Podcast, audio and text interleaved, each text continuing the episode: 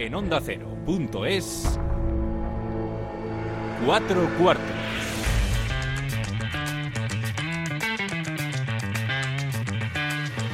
David Katz.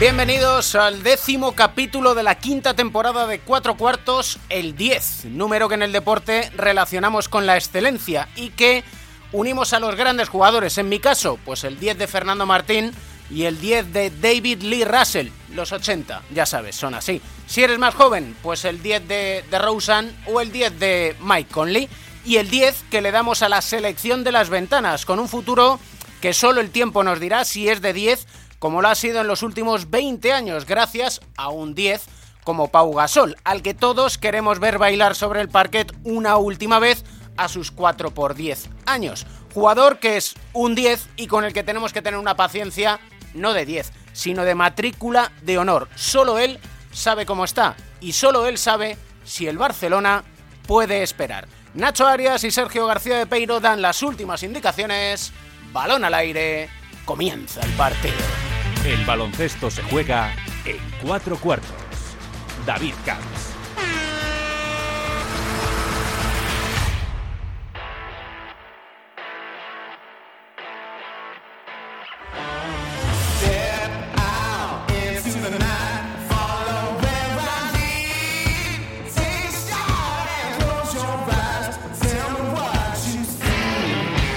Tenía yo de recibir en cuatro cuartos a, a uno de mis jugadores favoritos, la verdad. Don Darío Brizuela, ¿cómo estás? Muy buenas. ¿Qué tal va? Bien, la verdad es que bien. No nos vamos a quejar con lo que está cayendo. Pues no, no. La frase de moda es es lo que hay. Sí, eso es. Te lo comentamos hace un, un minuto, ¿no? Que ahora cuando cómo están las cosas hay que adaptarse, ¿no? A todo lo que es. Mira, eso es lo que le pasa a la selección. Se adapta la juventud al poder de la selección. Sí, verdad. Ayer estuvo bien el partido. Ayer estuvo bien. Muy Joder. interesante. Yo no sé si os damos su- suficiente valor. Bueno, yo no sé si... Supongo que sí. Nos sentimos ba- bastante apoyados y... y, bueno, apoyados y con... Digamos que sentimos todo el cariño de nuestra gente. Eso sí que lo sentimos, no sé. Quizás al principio de la ventana es cuando más se dudaba de nosotros. Ahora ya, después del papel que, hemos ido haciendo, es diferente. Pero sí que el otro día con un equipo tan joven y con más de uno que debutaba, que el partido, que el partido saliera así de bien, está estar contento. Da una sensación de identidad la selección que da gusto. ¿no? Sí, eso es un mensaje en- el que insiste mucho Sergio, que quiere que, la identidad de la selección desde hace años se transmita ahora a esta nueva generación o, jugadores que estamos participando en las ventanas. Y esa imagen de, de apretar, de, correr, de jugar duros, de jugar divertido y demás, es algo que le importa mu- mu- muchísimo a Sergio y es lo que intentamos hacer nosotros, intentar mantener ese nivel de, de intensidad jugando y, y creo que podemos estar contentos con el partido de, de ayer. Mira, el otro día me decía un amigo, oye, que en la selección el relevo de Sergio Yul vaya a ser Darío Brizuela, dice, yo me quedo la mar de tranquilo. Bueno, bueno, eh, Sergio es un pedazo de jugador y que a mí me queda muchísimo para estar al nivel en el que estaba él y para conseguir todas las cosas que ha conseguido él. Es un halago, pero aún no creo que esté al nivel de Sergio, mucho menos. Bueno, todo se hace trabajando, ¿eh? Sí, sí, pero bueno, yo he trabajado muchísimo para estar donde estoy y me queda muchísimo para llegar al nivel de Sergio. Por supuesto voy a seguir trabajando y lo intentaré, pero creo que hablar de Yul son palabras mayores. Y hablar de compartir selección con Yul, Sería un sueño. O sea, he jugado contra él muchísimas veces, he disfrutado muchísimo, he aprendido muchísimo y poder compartir equipo con él por el tiempo que fuera y aprender de él eh, estaría genial. Pero bueno, entiendo que es muy complicado. ojo que esta frase de compartir equipo con Yul, cualquiera que la saque de contexto la hemos liado, Sí, ¿eh? sí, hablando. Claro, estamos hablando eh, en la selección.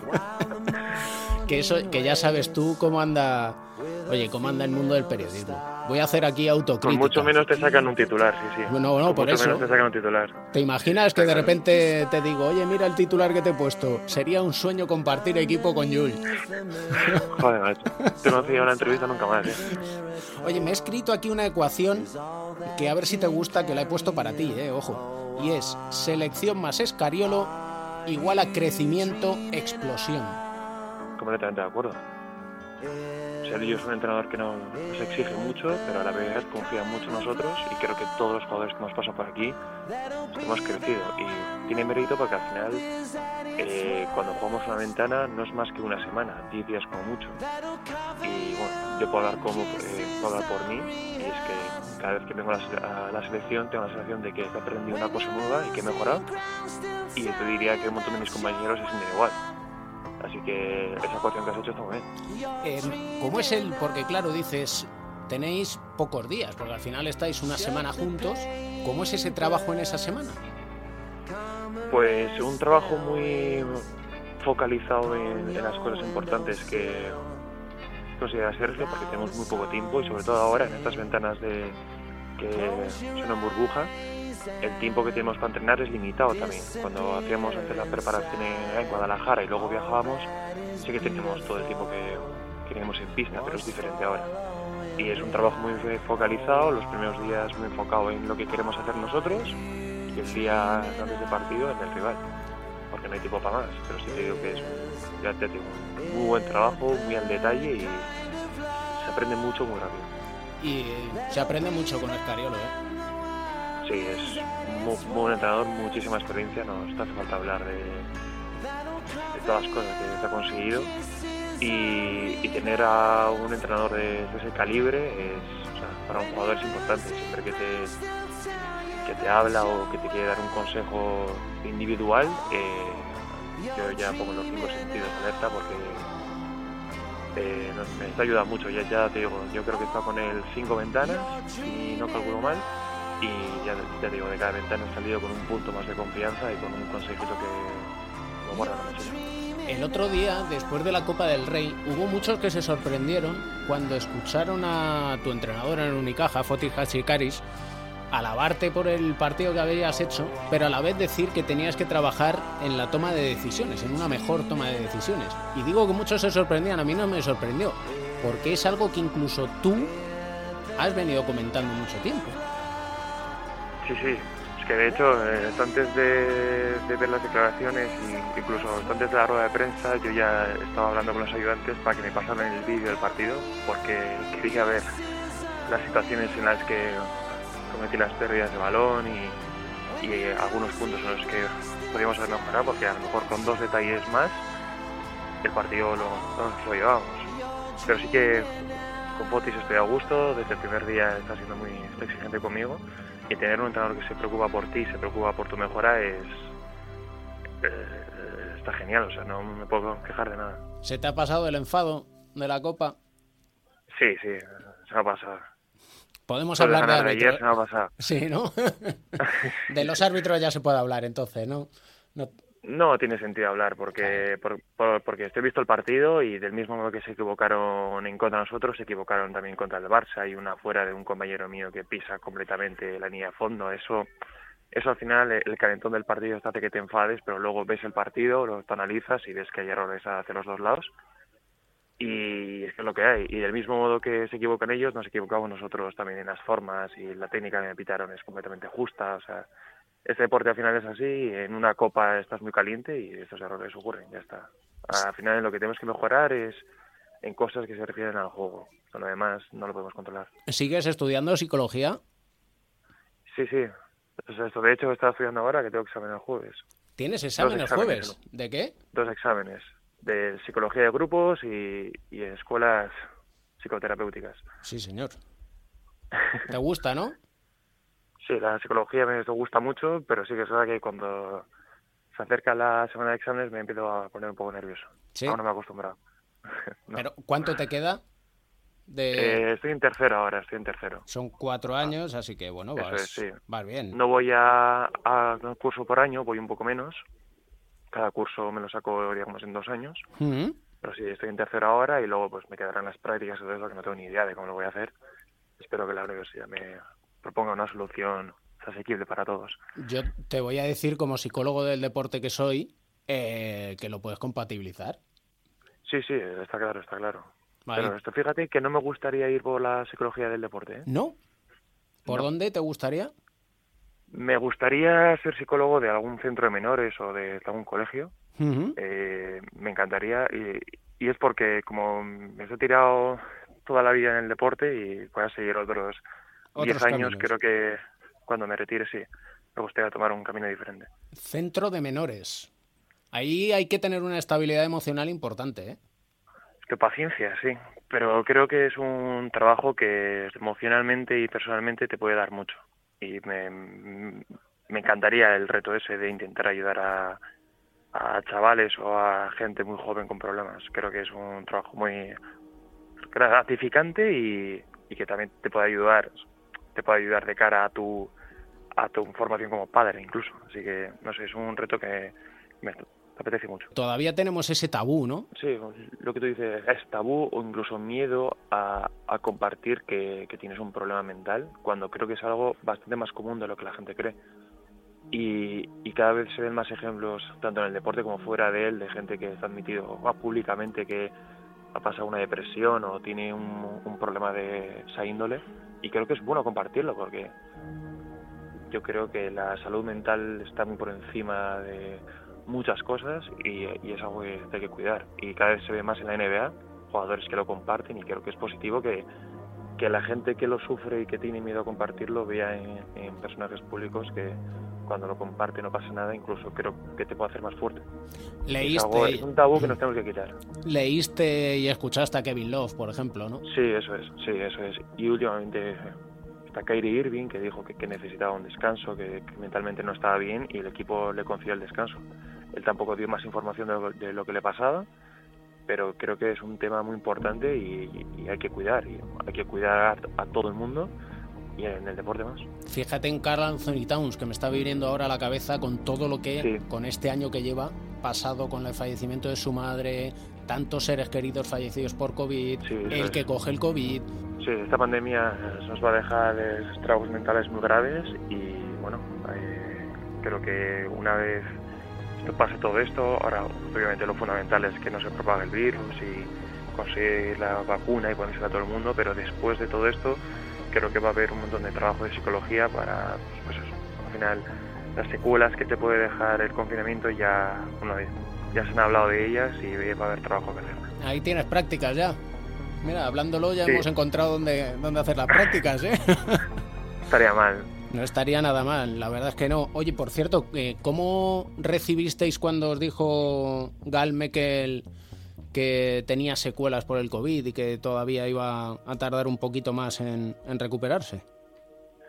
Fue duro, porque, bueno, lo primero de todo es nuestro compañero y es nuestro amigo. Yo tengo una relación con Gal muy buena y me dio muchísima pena que le pasara eso, porque además él venía de una lesión, o sea, se operó la mano porque se rompió el dedo y justo le coincide con esto y te da mucha pena que un compañero tuyo pase por eso, pero al mismo tiempo sientes miedo porque dices, joder, si cojo yo el virus, ¿qué secuelas me va a dejar? Porque también conocemos de estos jugadores que están sufriendo secuelas parecidas o diferentes y, y te da miedo, ¿no? El estar expuesto, a, expuesto al virus como estamos nosotros, que viajamos tanto y, y, vamos por muchos aeropuertos, estaciones de tren y demás, y que en el futuro te puede impedir ir a, realizar tu trabajo bien, es duro. También lo hemos visto en, en otros jugadores de la ACB, incluso de, de, la NBA, que han vuelto, no tienen secuelas muy graves como la de Gal, pero se sienten muy cansados y les cuesta recuperar y demás. Y bueno,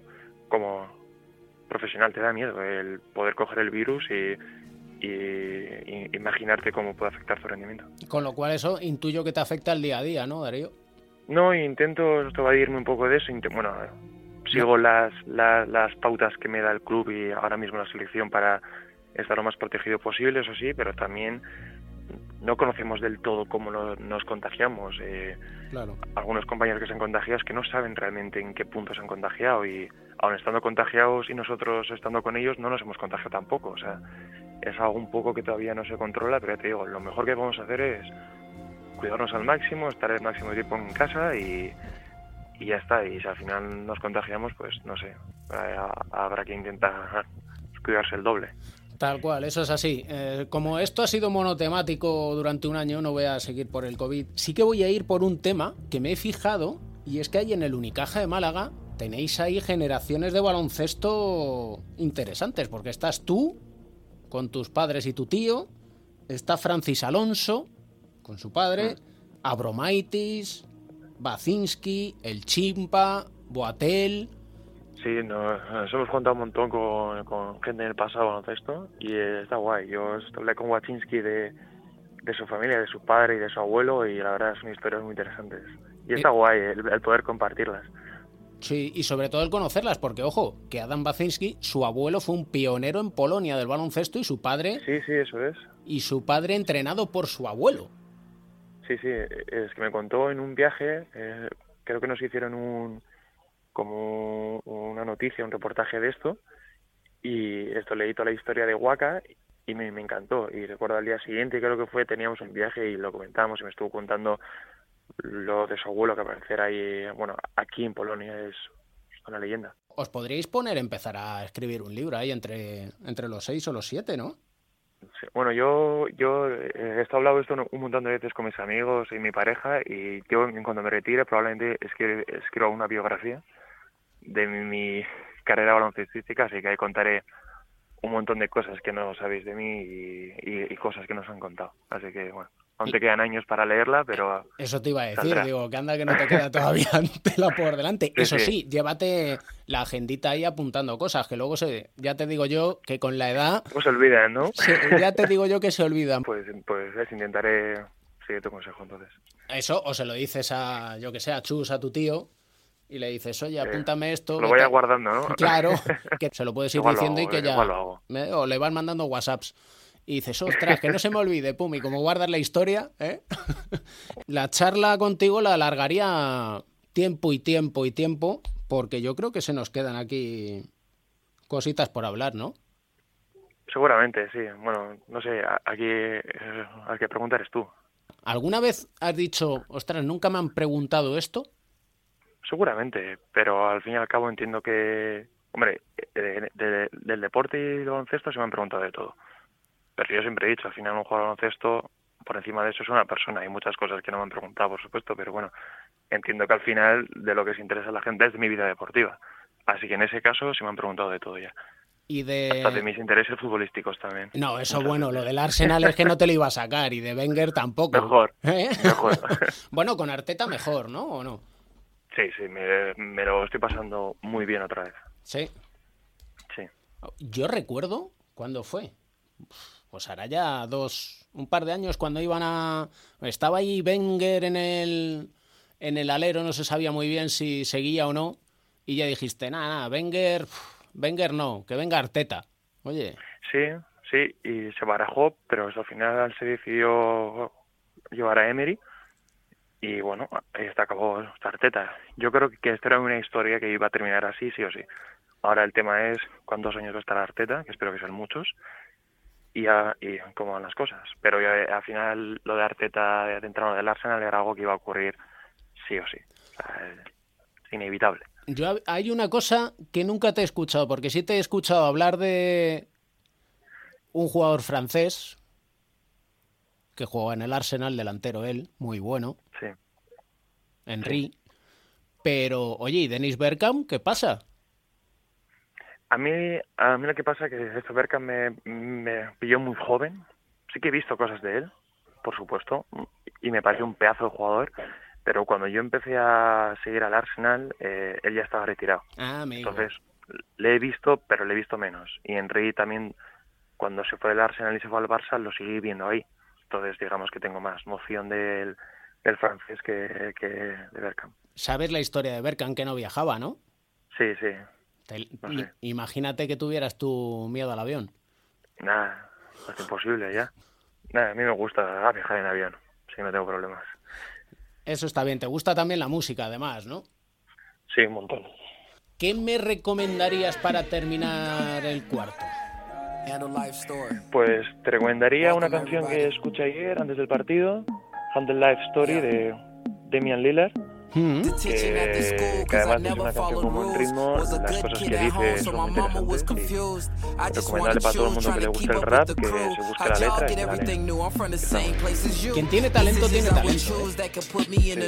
¿eh? Nosotros aquí Talento para todos. tenemos nosotros aquí a Nacho Martín, por ejemplo. Agradecimiento a esta selección que nos hace disfrutar.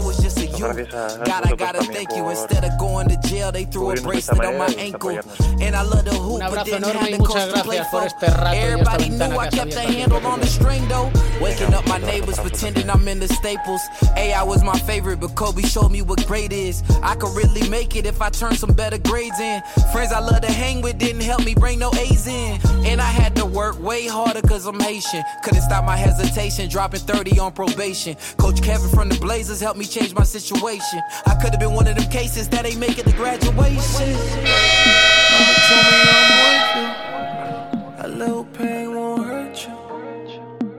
Practice till it's perfect.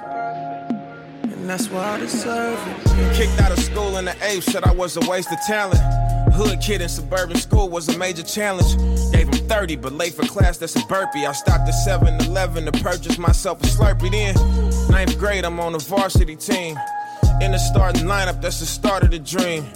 Parents didn't like me as the star of the scene. Seemed like they always did me down when I would partially beam. So, 10th grade, I tried private school. Coach ain't really like me, and I ain't really rock with dude. I barely played a minute. No sweat in my follicles. Attitude was changing.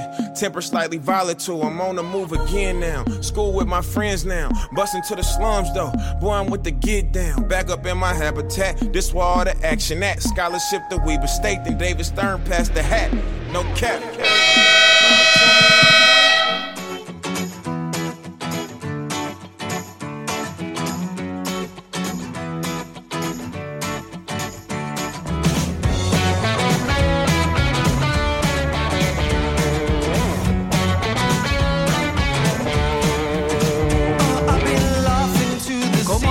Una vuelta de tuerca a los temas que tenemos por tratar? He ahí la cuestión. Con nuestros analistas, el boss Joe Llorente y el boss Pepe Catalina. ¿Cómo estáis, Pepe Joe? A ver, aquí solo puede haber un boss. Decídete. No hay, no hay, no hay discusión posible, Joe, lo eres tú. A mí de repente No, me, ha, me ha adjudicado ese, ese título, pero todavía no me lo he ganado. No me seas politiquillo de No, quería, ser, segunda, ¿eh? sería- quería ser demócrata. ¿eh? Hacer así una democracia fácil. Bueno, de- era una broma, hombre. Era una broma. A mí me, puede- me puedes llamar el segundo de a bordo del boss y ya está, arreglado. El segundo de a bordo del boss. No, madre, el No, del por fin Dios, del boss, no, me dice Nacho. No, no, Pepe es una persona con mucha autoridad y por lo tanto yo no me considero superior a él. Superior a David sí, pero a él no. Eso, eso está claro. Vamos a ver, por eso, vosotros sois los jefes de este partido ahora mismo. Entonces, lleváis el mando. ¿Cómo darle la vuelta al mando? Ay, amigo, ahí está la cuestión, porque, bueno, está por un lado esta selección que hemos visto en Polonia, caras nuevas, gente joven, mucho futuro por delante, en sí es el futuro de la selección y de ahí trabaja la federación. Y luego está el tema Pau Gasol, que no sé cómo darle una vuelta, porque... Porque no lo sé, entonces vosotros, bosses, jefes, mandáis. Bueno, vamos a empezar por lo que ha sido y luego hablaremos de lo que puede ser. Muy bien. Digo por hablar de la realidad. Eh, bien, yo creo que la selección está bien, eh, tiene buenos jugadores, eh, tienen la alegría propia de, lo- de la selección española de siempre, el juego desenfadado, la defensa presionante y ya veremos, hay que verlos en, en, eh, digamos contra equipos más cualificados, ¿no? Es cierto que no han tenido no han tenido grandes victorias, pero han ganado y también es cierto que también en este en esta selección que ha jugado estos días se pueden mm, introducir algunos otros nombres que la pueden dar más calidad y mayor potencial, claro. Bueno, yo creo que dado que no es un escenario ideal, ya hemos hablado sobre él, al no haber una unificación de calendarios con la NBA, con la Euroliga, a diferencia del fútbol, donde todos los equipos o todas las selecciones en este caso, podrían presentar a sus mejores equipos, bueno, pues lo que se trata es de adaptarse al medio, ¿no? Y más en los tiempos que vivimos. Y creo que en ese sentido también la federación, con Sergio Escariola a la cabeza como primer entrenador, bueno, pues yo creo que ha hecho una cosa muy interesante en esta última ventana, donde los resultados eran más bien, yo creo que secundarios, aunque al final han acabado siendo muy satisfactorios, y apostar pues por un grupo de trabajo joven, más joven de lo, habitual, de lo habitual, dándole premio a jugadores que están empezando a tener ya un impacto en, el profesionalismo, principalmente en la Liga de ACB, y a los que seguramente hay que tener en cuenta para el futuro. Entonces, dentro de lo difícil que son afrontar estos partidos en los que no va la selección habitual, no están, no son muy seguidos, no son muy mediáticos, el resultado es más parte de la honra y de un poco el fruto del trabajo que puedas hacer, pues creo que nos hemos ido todos con una impresión bastante positiva del objetivo que querían y de los resultados y de un poco del trabajo que han cosechado. Sí, con buen sabor de boca, sí. Sobre todo porque además a nombres como Jaime Fernández, Darío Brizuela, a los nuevos como Fran Guerra, como Joel Parra, Xavi López Arostegui, hay que sumar los jóvenes que no han podido ir o que no pueden ir, tipo Avalde, Alocén, los hermanos Hernán Gómez, Alex Abrines. Es decir, que el relevo está ahí. Bueno, algunos de los que has dicho ya no están jóvenes. ¿eh? Bueno, más o menos, están en 27. Bueno, por eso están, están en. ¿27 no es joven? ¿27 no es joven? Es la madurez. Por eso digo que, digamos que tienen un recorrido. No, hombre, sí que tiene un recorrido, por supuesto.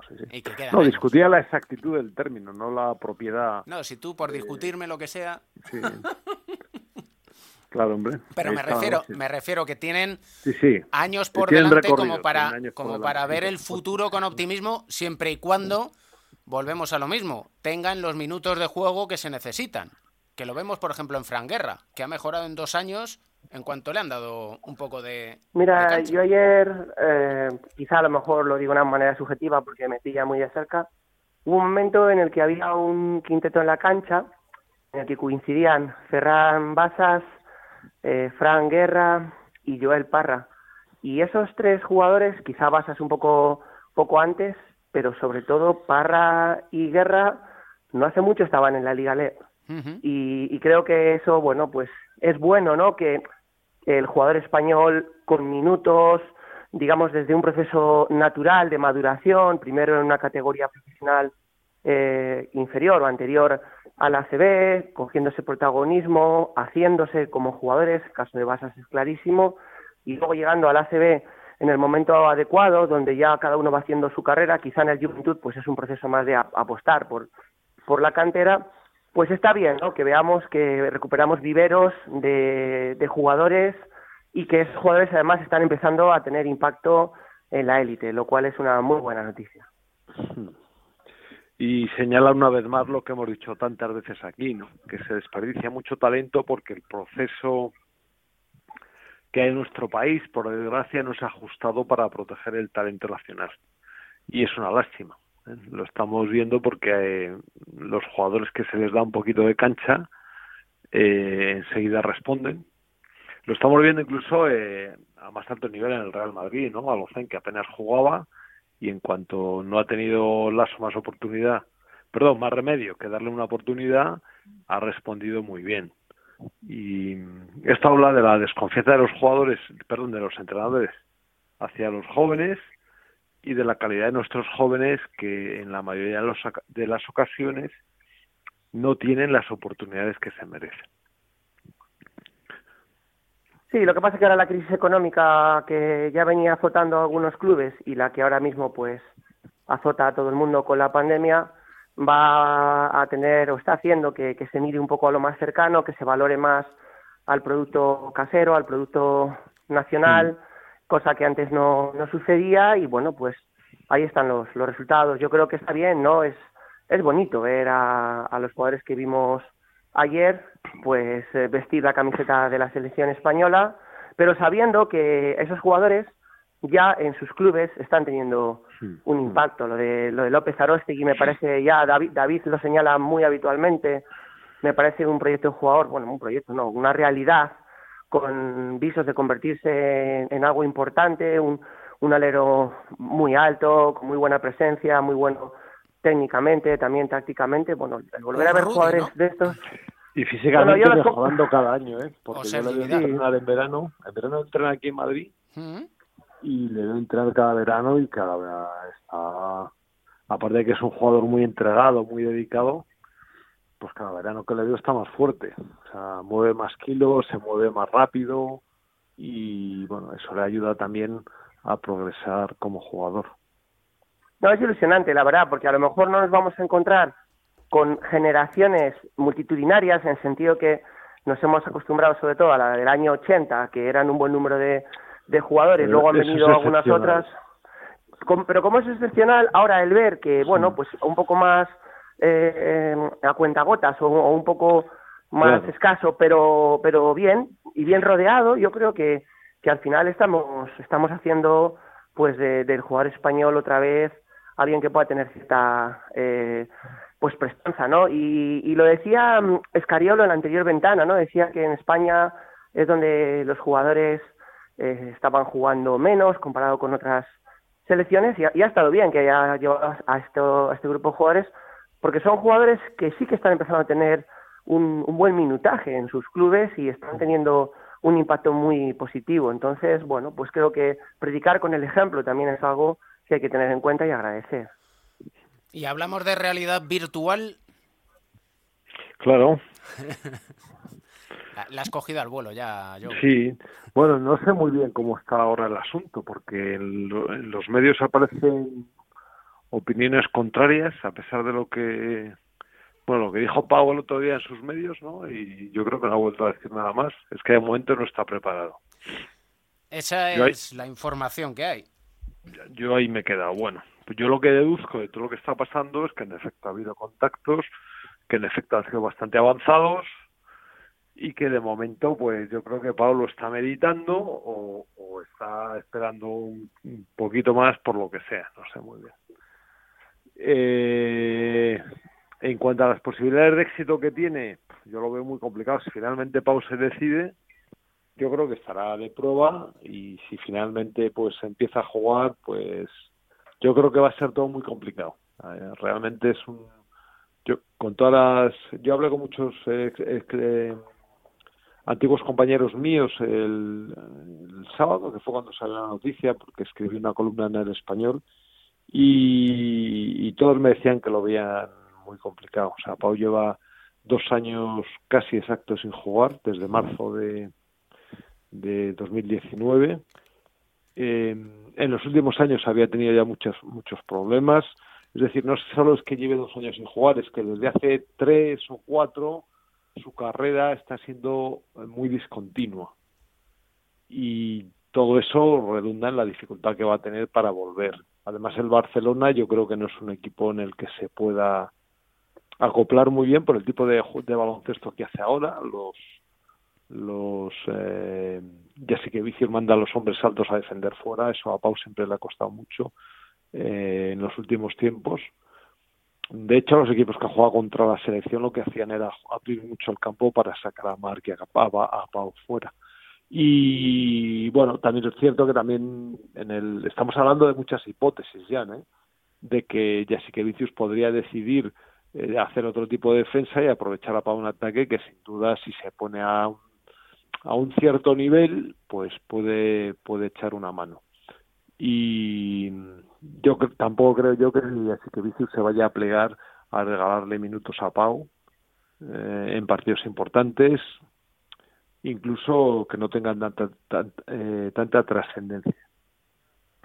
Y bueno, más o menos lo veo así. La ventaja que tiene es que es un jugador de inmenso talento y que el baloncesto es un juego para gigantes y esa es una ventaja que tiene, ¿no?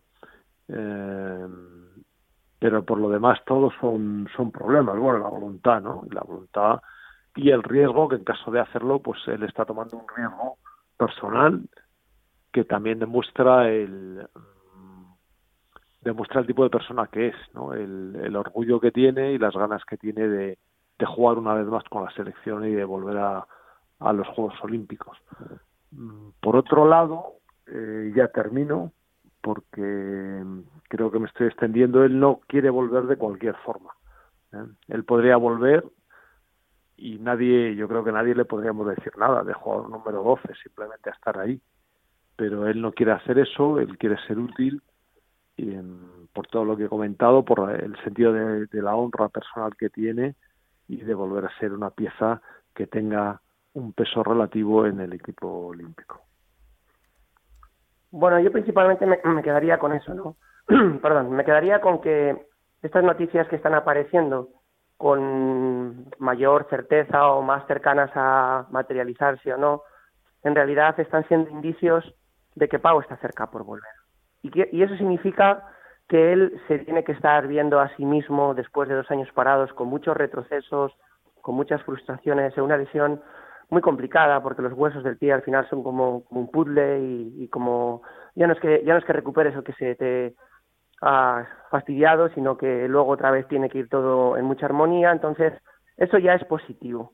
A partir de ahí las opciones, bueno, pues esta que ha salido del Barcelona que está por confirmar, Podría ser que, el Barcelona anunciara el fichaje antes del miércoles, pero que el jugador materialmente no se incorporara hasta que no estuviera eh, recuperado, se viera él al 100% para, no recuperado que lo está, sino al 100% para eh, hacer una, adaptación a, la nueva actividad profesional que le va a exigir a jugar un equipo de Euroliga y aspirar a todo en Europa.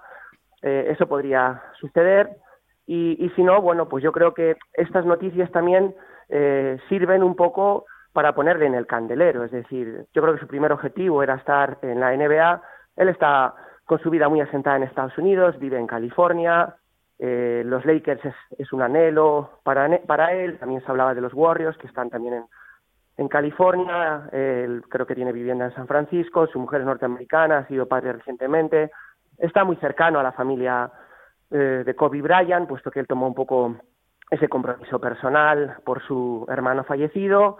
Y bueno, pues eh, vamos a ver cómo se va a ir desarrollando todo. Pero yo sobre todo me quedaría con la esperanza, que a mí es realmente la que me ilusiona, de que Pau bien sea en un club y luego tenga pues su desembocadura a los Juegos Olímpicos, ojalá que es su objetivo, eh, pues eh, y si al final solo es en un club y, no se ve bien para los Juegos Olímpicos, al menos tenga la posibilidad de decidir en una cancha de baloncesto que ha llegado el final.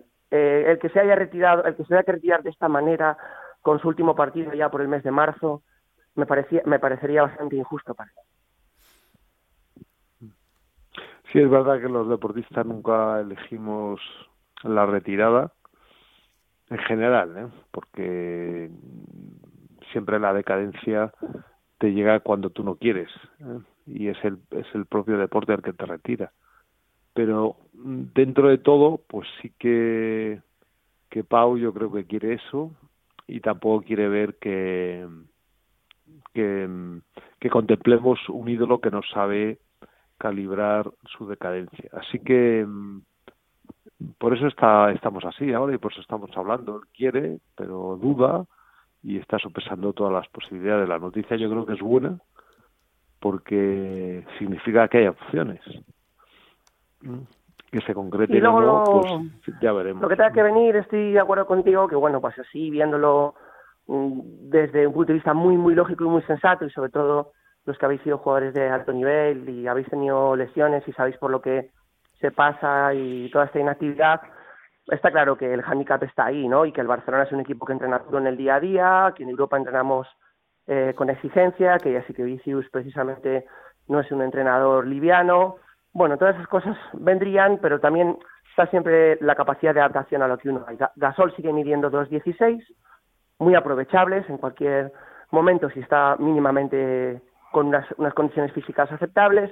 Y luego ya, bueno, pues el aprovechamiento que tenga, pues eh, ya sería cuestión de, trabajo y de ver y de adaptación. Mm, de cualquier manera, yo creo que todos tenemos que asumir que el papel que va a tener, a mí es lo que más me preocupa, ¿no? Porque se, se genera tanto ruido mediático, el papel que va a tener allá donde esté, bien sea en un club de NBA, bien sea en el Barcelona o cuando eh, llegara a los Juegos Olímpicos y él estuviera apto para ellos, va a tener que ser un papel secundario, pero por lógica, no por otra razón que queramos traer aquí a colación. Estate ahí al quite, por si acaso. pues la última posesión, esto es así, porque se nos acaba el cuarto. Y claro y jefes y ya... Y bueno... Nosotros somos jefes hasta que suena la bocina del inicio del cuarto y cuando tú nos avisas que va a sonar la bocina de final de cuarto. Ahí se acabó la jefatura. Se nos acabó la vida. Pues hasta la semana que viene, hasta el próximo programa. Hasta cuando vosotros queráis. Un abrazo. Hasta la próxima, un abrazo.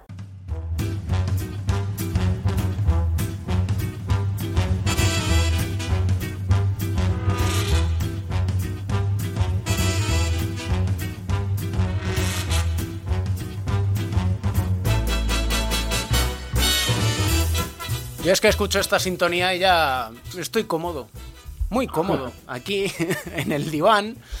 Psicólogo del deporte medallista olímpico que sonríe. José Manuel Beirán, maestro, ¿cómo estás? Hola David, contento de seguir hablando de psicología aquí. Y además en este capítulo 10, que fíjate tú lo que son las cosas con Darío Brizuela, pues hablando mucho de psicología, la verdad, porque como él está estudiando psicología, da gusto el hecho de que, por ejemplo, jugadores jóvenes como Xavi López Arostegui, como el propio Darío Brizuela, hablen con normalidad de lo que es ser psicólogo, de lo que es acudir al psicólogo y de lo bien que hace el cuidar la salud mental. Sí, ya son jugadores jóvenes, pero con experiencia. Y entonces ya cuando llegas a cierto nivel te das cuenta de que eh, de, que ese plus que te puede dar la psicología pues es, es, es necesario. No, no puedes mejorar un porcentaje pequeño de, tu rendimiento, pero es que cuando llegas a un nivel tan alto, ese pequeño porcentaje es el que va a marcar la diferencia entre estar en un equipo grande o en jugar al 100% de tus posibilidades o no. Y bueno, son jugadores con la mente abierta y yo creo que, bueno, que, que, que, hay que escucharles, porque además tienen mucha experiencia a pesar de su edad. Sí, y además hay que escuchar, por ejemplo, cuando dice Darío Brizuela que le gustaría ser psicólogo en un centro de menores o en un colegio, el poder ayudar a jóvenes con problemas.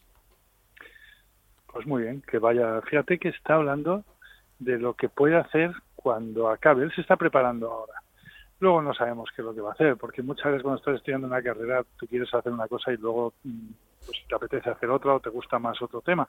Pero se está preparando para eso y ya está pensando en lo que puede hacer después siendo lo joven que es, que mucha gente dice, hombre, pues esto no lo tienes que pensar hasta que no tengas 35 años, pero antes, ¿cómo lo vas a pensar? Pues sí, es una manera de, formarte tú personalmente, de tener otras inquietudes y de que luego el día que dejas de jugar eh, sea todo mucho más fácil. Y eso te está haciendo además mejor jugador, porque porque tienes más patas que sustentan tu, tu, vida. Hay, hay otras cosas que te interesan aparte del baloncesto. El baloncesto puede ser lo primero, pero hay otras cosas, una segunda, una tercera, una cuarta cosa. Lo hemos hablado aquí ya muchas veces, la familia, los amigos, los estudios. Todo eso también le ayuda a ser mejor jugador, porque cuando no lo pase bien, que ahora está en un momento estupendo, por cierto, de forma, pero cuando pasará algún momento malo, y cuando pases esos momentos malos, estas otras patas también te van a ayudar a mantenerte y a seguir ahí trabajándose. Porque es fundamental que no sea todo baloncesto, lo hemos hablado muchas veces, y en el caso de Breizuela, pues fíjate que en este sentido también incluso eh, intenta normalizar o sobre todo servir como mensaje hacia aquel que tiene problemas, ya sea de depresión, de tristeza, llámesele X, el hecho de que lo comparta, el hecho de que se hable de ello, el hecho de no pensar que eres más débil o que eres peor persona incluso por estar triste o por tener una depresión. Sí, es, importante hablarlo, sacarlo fuera y como dice él, te hace más fuerte y es verdad, primero hay que ser valiente para decirlo pero además es que yo creo que eso eso sí te va a ayudar y va a ayudar a los demás. Que eso también muchas veces te ayuda a ti, saber que bueno, yo el que ahora cuente esto sé que voy a ayudar a otros. Y con eso no estoy mostrando ninguna debilidad, porque todos tenemos momentos de debilidad. Y el que mm, parece que no, es porque lo está ocultando. Y eso tampoco es bueno. Y eso pasa muchas veces en los deportistas de alto nivel o en las estrellas, que no pueden mostrar ninguna debilidad. Pero no es cierto eso. Y entonces si te lo estás quedando o, simplemente no, no se lo cuentas a nadie o no te enfrentas a ello, porque la manera de, de, trabajar cuando tienes esos miedos o cuando tienes esos problemas es precisamente es enfrentarte a ellos, no ocultarlo y decir esto es mentira, no pasa nada, yo soy muy fuerte y, y a mí no me va a afectar. Naturalmente te va a afectar, es mejor enfrentarte a ello, hablarlo eh, con humildad y es cierto que también muchos lo hacen. Lo que pasa es que también en muchas entrevistas no preguntas por eso, estás preguntando por otras cosas y, los, y muchos deportistas se limitan a decir cuatro cosas. Por eso da gusto ver entrevistas como esta en la que le preguntas sobre otras cosas. No estás preguntando solamente cuántos puntos ha metido, cómo está el equipo, o cómo ve la temporada, sino mm, conocerle más personalmente. Eso yo creo que ayuda a todo el mundo. Y sobre todo, fíjate, llevamos un año ya que lo decimos así, nada, un año, pero qué añito llevamos con la maldita pandemia. Y claro, es que en el fondo y en la forma, todos tenemos miedo. Como dice Darío, tenemos miedo a contagiarnos, pero sobre todo tenemos miedo a que no sabemos qué secuelas va a dejar, porque ahí está su compañero Galmekel o, u otros profesionales que están cansados, les cuesta respirar, no sabes cómo va a responder tu cuerpo. Sí, mm, dices bien que todos tenemos miedo, todas las personas sensatas. Siempre puede haber alguno que no, pero cualquiera que es sensato tiene que tener miedo. Otra cosa es que eso te impida mm, hacer una vida más o menos normal. Ahora mismo no es una vida normal y mucho menos para un deportista, pero pero mm, eh, tienes que, tener ese miedo porque es lo que hace ese, ese estrés es lo que hace que te cuides. tienes que tener miedo porque de esa manera pues te harás tus pruebas, te pondrás la mascarilla, mantendrás las distancias, no, no irás a, reuniones familiares o a sitios donde te puedas contagiar. Tienes que tener miedo por ti y tienes que tener miedo por los demás. Porque muchas veces dices, bueno, sí, yo sé que a mí no me va a pasar y tal, sí, pero tú puedes contagiar a otros. Entonces, es bueno tener ese miedo. Eso, ese, ese grado de estrés, ya hemos dicho muchas veces que el estrés no siempre es malo, o sea, un cierto grado de estrés es necesario. Pues en este caso también es necesario que haya cierto grado de estrés, cierto grado de miedo para que te cuides. En cualquier caso, los deportistas, como eh, los jugadores de ACB, están mm, continuamente haciéndose pruebas cada, antes de cada partido, antes de cada viaje. Están haciéndose PCRs continuamente, ya muchísimas en, en estos meses. Se les está cuidando, más que cuidando es, bueno, son, ellos son los que se están cuidando también no tienen eh, reuniones, eh, cuando entrenan saben que todos los que están al lado es muy difícil que estén contagiados. Ha habido pocos casos de contagios y no creo que hayan sido en las canchas. A lo mejor cuando han viajado en Europa ha sido un poco más complicado porque hemos visto que hay países en los que sí hay público y en los que no llevan tanta mascarilla. Pero esos, en esos viajes también tienen un poco más de, de cuidado. Y luego pues también lo que hemos hablado muchas veces, tú tienes que preocuparte sobre todo por las cosas que dependen de ti, de las que no dependen de ti no. Entonces tú depende de ti cómo te tienes que cuidar. Pero luego hay otras cosas en las que mm, no sabemos cómo nos contagiamos exactamente, luego entonces tienes que hacer caso a todas las recomendaciones que te hagan, todas las que se te ocurran a ti por sentido común sin que te pare tu vida y a partir de ahí eh, de eso no te puedes preocupar. Si luego tienes mala suerte, como han tenido algunos, como es el caso de Mekel, eso se hablaba de, en esta entrevista de Darío sobre él, pues eso son cosas que, que, no dependen de ti, es, tampoco depende de ti que te lesiones, es muy parecido. Eh, es como si muchísimos jugadores hayan estado lesionados ahora durante unos meses. Y de todo eso saldrán, todos. Mekel también.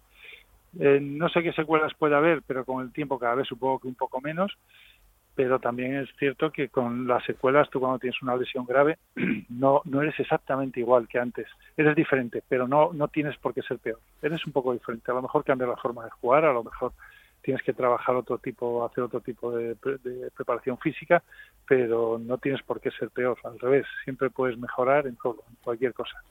Y sobre todo lo importante es que el estrés no te deje paralizado que el miedo no te bloquee.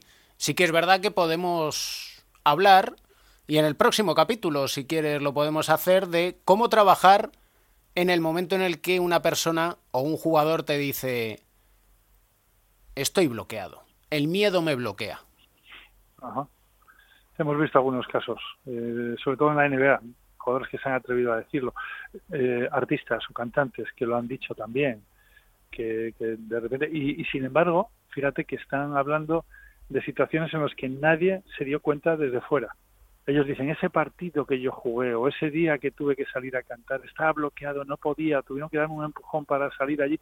Y luego la gente no se dio cuenta de eso, no se dio cuenta de, lo que estaba pasando. Es verdad que no te puedes poner en la cabeza de otros porque casi siempre te vas a, equivocar. Pero sí, podemos hablar sobre, sobre ese bloqueo, sí. Siempre un placer, maestro, y siempre aprendemos un poquito más de psicología y sobre todo que es lo que intentamos y lo que decimos muchas veces, y que no por repetirlo vamos a ser pesados, sino que simplemente tratamos de quitar ese tabú que tenemos de pensar que, uy, si voy al psicólogo, puf, van a pensar que estoy loco. No, todos necesitamos un psicólogo, siempre, en algún momento de nuestra vida. Así es. Un abrazo enorme. Y para ti, un abrazo.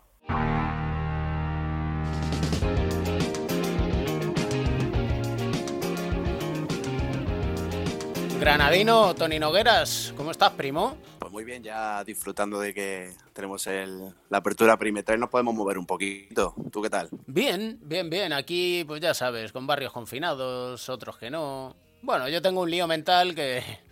¿Para qué nos vamos a engañar? Pero vamos al lío, porque el, para lío mental, el que tienen nuestros jóvenes que intentan jugar al baloncesto. Porque... Pues sí, porque hace dos semanas no pudimos disfrutar de esa mini Copa Endesa de ese gran torneo para la gente que sigue el baloncesto base y una muy buena oportunidad para anotar nombres para esta sección. Y mm, tenemos campeonatos de España, bueno, tenemos por lo menos fechas, porque cuéntanos que hay un gran debate en las categorías inferiores. Bueno, pues eh, la Comisión Delegada de la Federación Española ha decidido poner fecha por fin ¿no? a los campeonatos de España de clubes y al Campeonato de España de Selecciones Autonómicas de Minibásquet eh, bueno, para la gente que no sigue mucho lo que es el baloncesto base, eh, el Campeonato de España de Clubes es el torneo donde los dos mejores clubes de cada comunidad autónoma se encuentran y ya se ha decidido que el, torneo infantil será del, del 12 al 18 de junio, el cadete del 18 al 24 de junio y el junior del 24 al 30. Y respecto al Campeonato de España de Selecciones Autonómicas de minibásquet, que será la localidad de San Fernando, en Cádiz, del 25 al 29 de junio, pues donde vamos a ver a los chicos y chicas nacidas entre el 2009 y 2010. ¿Y cómo se va a garantizar la seguridad de todos? Claro, ahí es donde está, ahí donde está el gran debate, ¿no? Porque cómo se va a garantizar esta salud de los deportistas, eh, la de los entrenadores, y se está hablando de posibles burbujas previas, de incluso se ha hablado un poco de, de obligar ¿no? a que los deportistas y entrenadores vayan con esa vacuna puesta que ya poco a poco eh, estamos viendo en el país. Pero claro, es que previo a esto, previo a estos grandes torneos que estamos hablando, este campeonato de España y este campeonato de selección autonómicas, hay una fase previa, ¿no? Porque están los campeonatos autonómicos y ahí es donde está todo este debate porque la verdad es que no se está aclarando mucho cómo va a ser el sistema cuando se acerquen las fechas. Pues convendría que clarificaran bastante. Más que nada porque hay una cuestión de la que hablábamos con José Manuel Beirán, que es que estos jóvenes están en una edad complicada. Complicada para saber qué es lo que quieren. Y si no se lo ponemos fácil, a lo mejor cogen y eligen otro camino, que no es el baloncesto. Claro, y además es que es importantísimo ¿no? que todo esto tenga muy claro porque no solo es decisión de los niños, ¿no? también creo que hay que contar mucho con qué piensan los padres, eh, los clubes que están eh, relacionados ¿no? con, con, estas selecciones autonómicas, por ejemplo, pongamos el caso de las selecciones autonómicas que son entrenadores de los clubes ¿no? de, de las distintas ciudades del país y que se prestan ¿no? para, para entrenar a estos chicos y chicas y luego esa diferencia que hay en modos de, trabajo en distintas comunidades autónomas. Por ejemplo, en el caso de Cataluña, en Cataluña vemos que los chicos del 2009 ya llevan un año, este año no, por el tema del COVID no puede ser así, pero eh, por ejemplo en Cataluña se va trabajando con años de anterioridad al campeonato de selecciones y por ejemplo en comunidades autónomas como en Andalucía se hace por eh, pequeñas concentraciones donde se ven a los jugadores y jugadoras y de ahí sale una selección.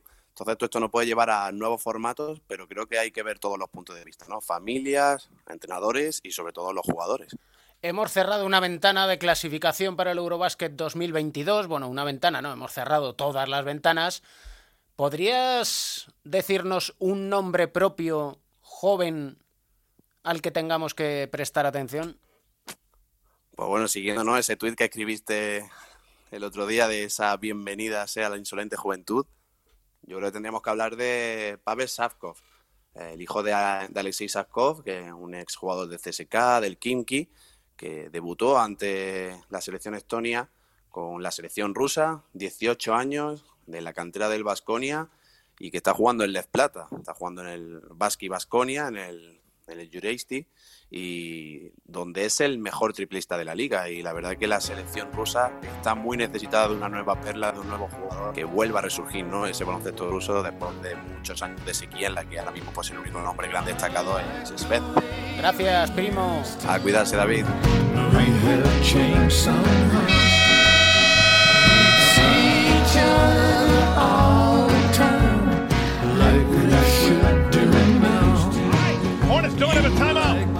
Chance to win it right here. Rozier gonna have to put something up. Yes! Terry Rozier! How do you do? We're too much alike to like each other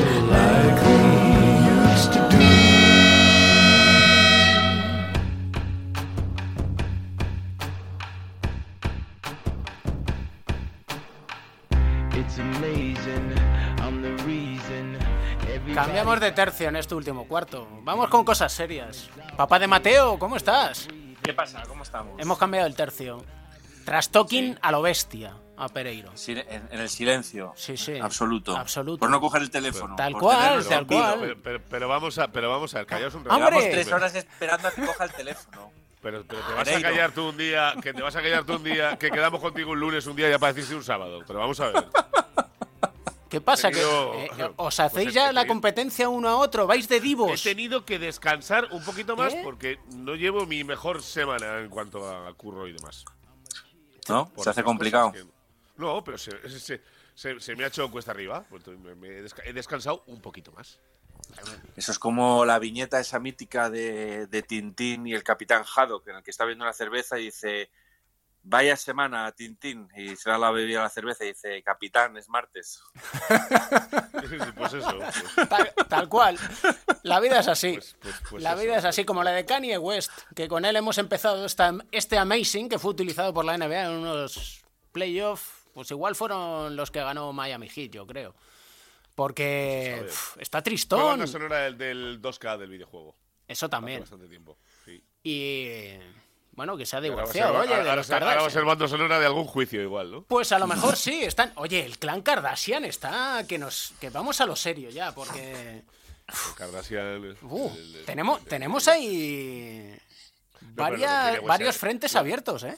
Pero lo de Kanye West se veía venir ya, ¿no? O sea, después de lo del verano, que si me presento a Estados Unidos, que si, eh, que si no me presento, que si venir a rescatarme, eh, que si no sé cuál, pues hoy está claro que, aparte que ya sabe todo el mundo que Kanye West es bipolar, pues aquí hemos llegado a un punto en el que las otras, por mucho capítulo, mucha serie eh, y mucho que les guste el, el jaleo, pues igual lo de este ya es demasiado, ¿sabes?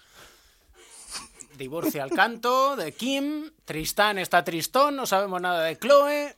Oye, que por cierto, yo, mira, le voy viendo que va jugando cada vez mejor. Yo no Sí, sé sí, si. ¿A quién? Sí, sí. A Tristón. Ah, te dirías a Chloe. No, no. Que digo, no sé a qué Ah, juega no, Chloe. no, si, si Chloe cada vez juega mejor, entonces David tiene muchas cosas que contar aquí. Y luego, ¿qué pasa que con. decir por, tendría que decir por dónde ha empezado, cómo ha sido el tal, ¿sabes? No sé. ¿Y Kendall Jenner? ¿Ponemos en situación o no? Pero vamos a ver, que yo ya me pierdo con las tres genadas estas. ¿no? Eh, No sé qué ha Kendall hecho, no sé Ken- qué ha hecho, yo estoy perdido Ken- ya. ¿Kendall Jenner con quién está? ¡Con Devin Booker! Ah, es verdad que está con Devin Booker, Pero tío. vamos a ver. Está, está- está con Booker. Es- si es que nos, nos tienen la NBA. Esto es patas arriba. Los que, los, que, los quieren grandes, con casas grandes y con entrepierna grande. Vamos a decirlo así, pues no tiene ningún sentido esto, ¿sabes? Hombre, más grande que Chris Humphries, el ex de, de, de Kim, ¿no? Por el que... Bueno, Chris Humphries, eh, que, eh, que era una, una auténtica mierda de jugador de baloncesto y que se pegó dos atracazos en Washington en su día. Espectaculares. Sí, sí, sí. Espectaculares, sí, señor, sí, señor. Dignos de los de Kentavius ahora mismo, ¿no? Sí, sí, eh, de- dejó grandes anécdotas en, en Toronto, eh, Chris Humphries. Y hasta ahí puedo leer. Algunas, Cuenta- algunas cuenta incluso cuenta que alguna. no se pueden contar. No se puede. Sí, sí, algunas no, sé, hay, no, no, hay algunas que no, que no creo que se puedan contar, ¿no? Pero bueno, eh, eh, sí, sí, es No, es verdad, que, es verdad que te eh, va a escuchar y te va a llamar, ¿sabes? Vamos, y de hecho, si no, me, si no recuerdo mal, Chris Humphries eh, compartía. Muchos jugadores de los Raptors vivían en el mismo bloque de edificios y juraría que Calde, Garba, Chris Humphries, eh, no sé si Anthony Parker y luego otro base bajito que llegó a final de temporada para playoffs. ¿Cómo se llama? Martin se llamaba. Eh, no me acuerdo. Uy, Ellos vivían casi todos en, el- en el, en el mismo, el mismo bloque, sí, sí. Sí, sí, sí. sí, ¿Y sí, con, y con eso qué me quieres decir? no, no, que, pues, que, concentran talento. Humphries, que, que, que la que puerta de concentran Chris talento. Estaba mirando, digo, a ver qué es de la vida de Chris Humphries, porque vamos, le tengo perdido. Pues el titular es La verdadera razón por la que ya no tienes noticias suyas. ¿Y cuál es? Que te- que Yo le- no sé si este hombre se iba a presentar a político o algo así también. Sí, Yo pero te digo que ese, no- ese nos ha quedado sin dinero. una franquicia que se llama Crisp and Green. Crisp and Green. Sí, sí, estoy, ojo, que estoy, estoy alucinando. Pero vamos, Pero, pero es- es- eso no, es- el, de, la- el de los grills no era George Foreman. El de. El de, el de- el de O sea, las pero ¿por planchas qué ha para aparecido- comer. pero ¿por qué ha aparecido George Foreman aquí ahora mismo? No. No sé, pues, eh, George Foreman empezó a hacer un montón de. de ese- ese- vendía la, la, Pero- tele- la- en la la- en la teletienda. teletienda, sí, pero, esto... No se llamaría, pero no se llamaría Crisp and Green, se llamaría Claro, George, eh. George and Green. No sé. Allí que cada uno lo llame como quiera. Sí, no, no, Ah, pero ya está, vamos, vale, vale. Que es Sí, pero tú llevas 10 minutos para no contar ninguna de Humphries. este Humphries. Bueno, el caso. Yo para mí la mejor anécdota de la casa de alguien, para mí la mejor era la de Brian Williams, que luego se llamó Bison Dele, que era compañero de, de los Bulls de Michael Jordan, y luego este Sí. hombre que, que, le ases- que le asesinó su hermano, si os acordáis, en un, en un catamarán en el Pacífico, tal, fue una, extraña, una historia muy, muy extraña. Este hombre le encantaba tanto bucear que tenía su propio piscina, pero piscina rollo acu- eh, acuario gigantesco en el salón de su casa y entonces él se metía ahí con su, eh, voy a decir bombona, eso está mal dicho, con su botella de oxígeno eh, y se pasaba horas ahí el tío ahí eh, buceando y haciendo sus, sus movidas. Entonces él tenía una especie como de salón gigantesco y lo tenía para solamente para bucear. Este tío me parecía un crack. Te estamos dejando anonadado, No sé, ¿eh? no sé. Tú no sabes ni qué decir. Estoy esperando a que Edu cuente la de Humphries. Es que yo he perdido el, ri- el ritmo de todo lo demás. O sea, me da exactamente igual. eh, En cuatro cuartos de esta semana, si ese tío no cuenta eso. No, no, eh, eh, haré memoria, otro día hago memoria. Otro Pero que vas a hacer memoria, que lo cuentas ahora y no entra la semana que viene, hombre. O sea, así de claro. Aparte que estoy. El que está triste soy yo, porque no hago más que perder partidos en la NBA. Y se le quedó mala cara a- a Lebron el otro día de ese pase final a Caruso cuando Caruso no, no metió la canasta, ¿eh? Se le quedó. No, no noté demasiado. Sí, pues, yo- yo cuando cosa, uno falla la, la canasta decisiva, a veces echas en menos, un poquito en falta que se te acerque alguien y te diga, venga David, no pasa nada, la siguiente la enchufas. No, pero que tu opinión, si no es de Humphries, no me interesa. O sea, así de claro. Y estás rumiando a ver si me cuentas, aunque sea media, para que no te eche para el año que viene. No, no, pero de verdad que si me acuerdo de alguna, tengo que recapitular. Tengo que Pero si se recapitular. acuerda David también y no las cuenta, David, ¿o las Porque cuentas las no David, si se acuerda viene? no, que yo, que yo no voy a contar nada, yo no me acuerdo de nada, yo tengo lagunas. Hasta que no contéis nada de Humphries, a mí no me esperéis. ¿Cómo eres? Qué rencoroso. No, no. O sea, venís aquí tocándome los de taca-taca. eh, que si no os cojo el teléfono y luego en la sección me oh, es que te tengo unas historias y tal, y no contáis nada. Si a veces es mejor, esto es, esto es como decía Bosa Malkovich, que decías, que te decía lo de las estadísticas es como bikini, que te dejan ver, pero no más importante. Pues aquí hay muchas veces, pues que es más importante intuir o imaginar que que te cuenten. Tal Sí, cual, pero, pero- pero- pero eso será para ti. hay que dejar las cosas para los sí, sí, que siguientes vale, capítulos. contéis porque suenan los macana estos, venga. Están sonando Kaiser Chiefs. Te los he traído porque le gustan a Mateo. Excelente. Y esta- este tema no lo he merece- escuchado. El único que merece un respeto en esta mañana lúgubre de lunes. Jetas. Y es que este tema no se lo ha puesto todavía su papá. Que está No, otras nuevo. cosas, está con Piqué y estas cosas, y no le pones... Estamos disfrutando de- de- del buen básquet que hemos tenido este fin de semana. Claro, La eso selección. también. Zombie Prom se llama esta canción, ¿eh? Pónsela, luego te la paso, Edu. Vale, vale. ¿Qué... eh, ¿Cerramos con una historia o no? ¿O qué, o Sí, qué hombre, yo- yo- y que no sea de, de las Kardashian. No, vamos con una historia. Para mí ha sido un lujazo volver a ver a Jaime Fernández eh, con la selección española de baloncesto, con las ventanas FIBA, que han acabado segundos de, de grupo. Eh, yo creo que es ver disfrutar a Jaime en su vuelta a la, a la selección es un gustazo. Ya lo hemos visto con Unicaja, la suya es una historia de superación brutal. Hay que recordar aquella mm, tantos años con unas molestias importantes en el Aquiles, eh, esa, mm, esa operación que tuvo. eh, bueno, pues él hace poco leía en la revista Gigantes una, una entrevista en la que él además reconocía pues abiertamente que había tenido ayuda psicológica, ¿no? Que hasta ahora parece que es un tabú, pero bueno, poco a poco, después de varios casos que ha habido en la NBA, pues que lo, con Kevin Love, ¿no? Eh, que lo van comentando de forma abierta, eh, y luego incluso si hablas con gente de no es psicológico, pero bueno, ves con, con deportistas como Ander Mirambel, que ellos también te hablan un poco hasta de la hipnosis que utilizan, ¿no? Para, para focalizar mejor en el rendimiento deportivo. Pues bueno, pues aquí vemos a Jaime Fernández, que es un lujazo verle jugar al mando de la, de la selección, y para mí es un gustazo verle jugar con, al lado con Darío, con, con toda la gente que, que tienen en, en, en Unicaja, y ha sido un gustazo volver a verle jugar eh, después de una persona que, él recordaba que incluso no podía andar, que cojeaba, que, que para él era un suplicio, que tenía que ir haciendo esfuerzos durante toda la semana eh, eh, guardando energía para poder jugar 20 minutos al mejor baloncesto posible y ahora volver a verle disfrutar pues es un es un gustazo es un gustazo y además es alguien que siempre que le has pedido eh, apoyo en algo solidario como es eh, la lucha contra el cáncer infantil, siempre ha sido los primeros en prestarse y es un gustazo ver a un crack dentro y fuera de la cancha como es él. Y lo que es un gustazo es el quid pro quo. Que, tenemos. algo de Chris Humphries en el santo programa. Me ha encantado la historia de superación, pero estaba aquí. Quid pro Eh, quo. Sí. ¿Qué tengo que Mateo, yo? yo te doy canciones, tú nos das canciones. ¿Con, con cuál, ¿Con cuál nos deleita esta semana, Edu? Has Pues visto cómo con- quitamos ahí, ¿eh? Sí, con una de Skylar Grey, con I'm Coming Home, que era una canción que utilizó el amigo de, de Pereiro, LeBron James, cuando anunció su vuelta a, a Cleveland, volvía a casa. Y bueno, pues quizás eh, estando, estamos esperando la vuelta de, de un grande, ¿no? Al básquet y a lo mejor a casa, a, a Barcelona. Así que vamos a ver qué pasa. Skylar Grey. Wash away all the pain of yesterday. I know my kids. Entonces, ¿vas a contar algo, Edu, o no?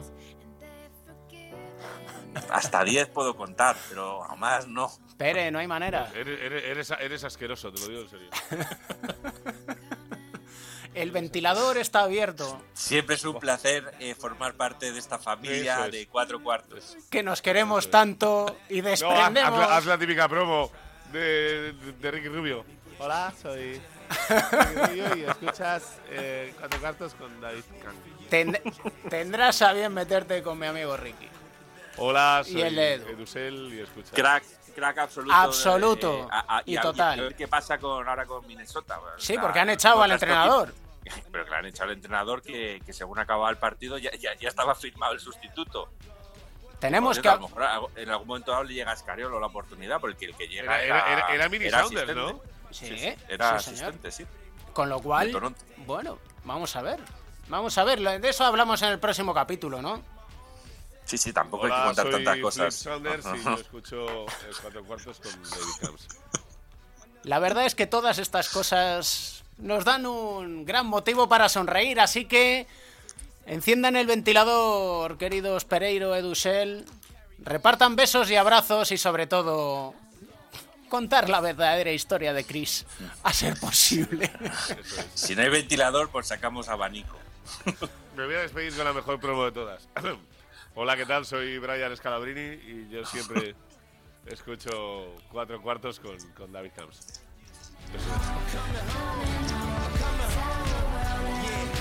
Hey yo, check this out. A house is not a home. I hate this song. Is a house really a home when your loved ones is gone? And niggas got the nerve to blame you for it. And you know you would've took the bullet if you saw it. But you felt it and still feel it. And money can't make up for it or conceal it. But you deal with it. And you keep ballin'. Raw some liquor playboy and we keep ballin'.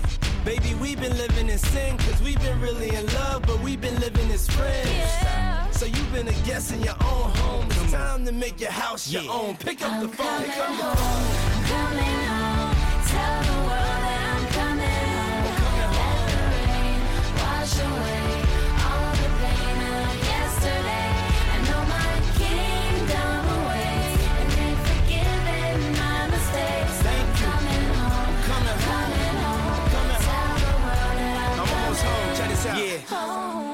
no stopping us now. I love that song. Whenever it comes on, it makes me feel strong. I thought I told you that we won't stop till we back cruising through Harlem. These old blocks is what made me, saved me, drove me crazy, drove me away, then embraced me, forgave me for all of my shortcomings. Welcome to my homecoming. Yeah, it's been a long time coming. A lot of fights, a lot of scars, a lot of bottles, a lot of cars, a lot of ups, a lot of downs. Made it back, lost my dog. miss you, big. But here I stand, a better man. Stop. Thank you, Lord. Thank you, Lord.